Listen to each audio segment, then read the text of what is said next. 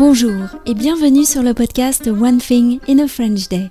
Aujourd'hui, mercredi 16 novembre 2022, cet épisode, le numéro 2183, s'intitule Le Faubourg Saint-Antoine par temps de pluie, déjeuner au café de l'industrie et passage du cheval blanc.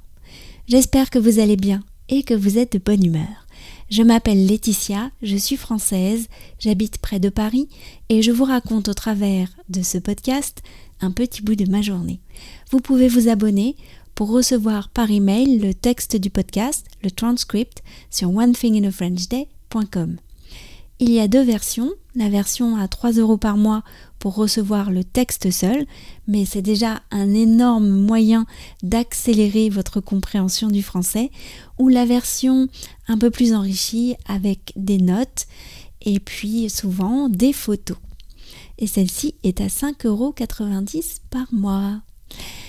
Le faubourg Saint-Antoine par temps de pluie, déjeuner au café de l'industrie et passage du cheval blanc.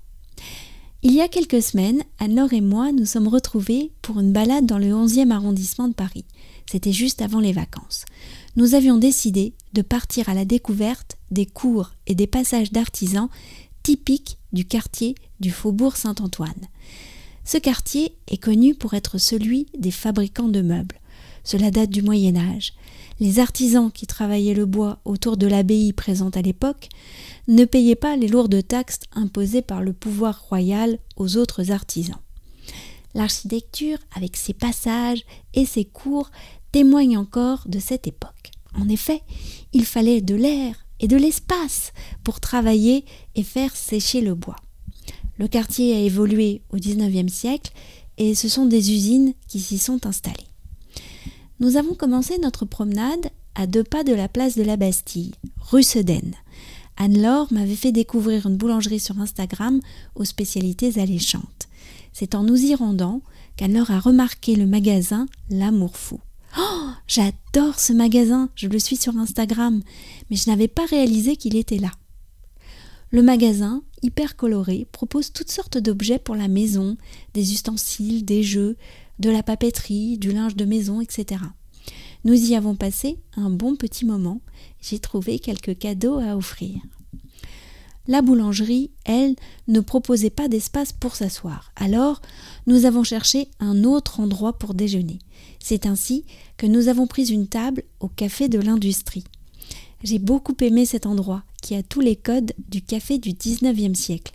Chaises et tables carrées en bois, parquet, grand tapis, mais avec une ambiance aussi un peu jazzy en fond sonore et dans quelques autres détails, comme les affiches au mur. Nous avons été installés à une petite table près de la fenêtre, avec vue sur cour. Nous étions bien dans le sujet. Cette cour possédait un atelier vitré très à la mode à Paris et typique du quartier. Nous avons bien déjeuné, entrée et plat pour 16 euros. La soupe de brocoli en entrée était agrémentée de basilic, ça marchait super bien ensemble. Nos plats étaient bien cuisinés, copieux et savoureux. J'ai montré à Anne-Laure le livre qui m'avait inspiré cette idée de balade. Un livre que j'avais emporté pendant mes vacances en Italie. Il s'agit de Paris, 15 promenades sociologiques, écrit par Michel Pinson et Monique Pinson-Charlot, un couple de sociologues donc. C'est une drôle de sensation de lire un livre sur Paris alors qu'on est à l'étranger, surtout un livre qui donne tant de détails sur les ambiances des lieux. Je me souviens avoir ressenti une sorte d'impatience de retrouver et de visiter la capitale. Après le déjeuner, nous nous sommes achetés un dessert à la fameuse boulangerie pour plus tard. Mais l'endroit m'a un peu déçu. Ah, Laetitia, tu découvres qu'Instagram et réalité ne font pas toujours bon ménage nous avons commencé notre visite des passages juste derrière l'Opéra Bastille, en empruntant un petit bout de la rue de la Roquette, une des rues les plus animées de Paris, et en nous faufilant dans l'entrée du passage du Cheval Blanc. Le nom est poétique. Il me fait penser à la chanson de Brassens, Le Petit Cheval Blanc. Le contraste entre la rue plutôt animée et les premières cours est frappant. Ce passage Les immeubles ont été rénovés et ils abritent maintenant des bureaux, des agences de communication, cabinets d'architectes, etc. Chaque cours, car il y en a plusieurs, porte le nom d'un mois de l'année, cours de juin, cours de juillet, etc. Le passage débouche dans la rue du Faubourg Saint-Antoine, la grande artère commerçante du quartier. C'est presque un boulevard. Il y a de nombreuses grandes enseignes de mode ou pour la maison.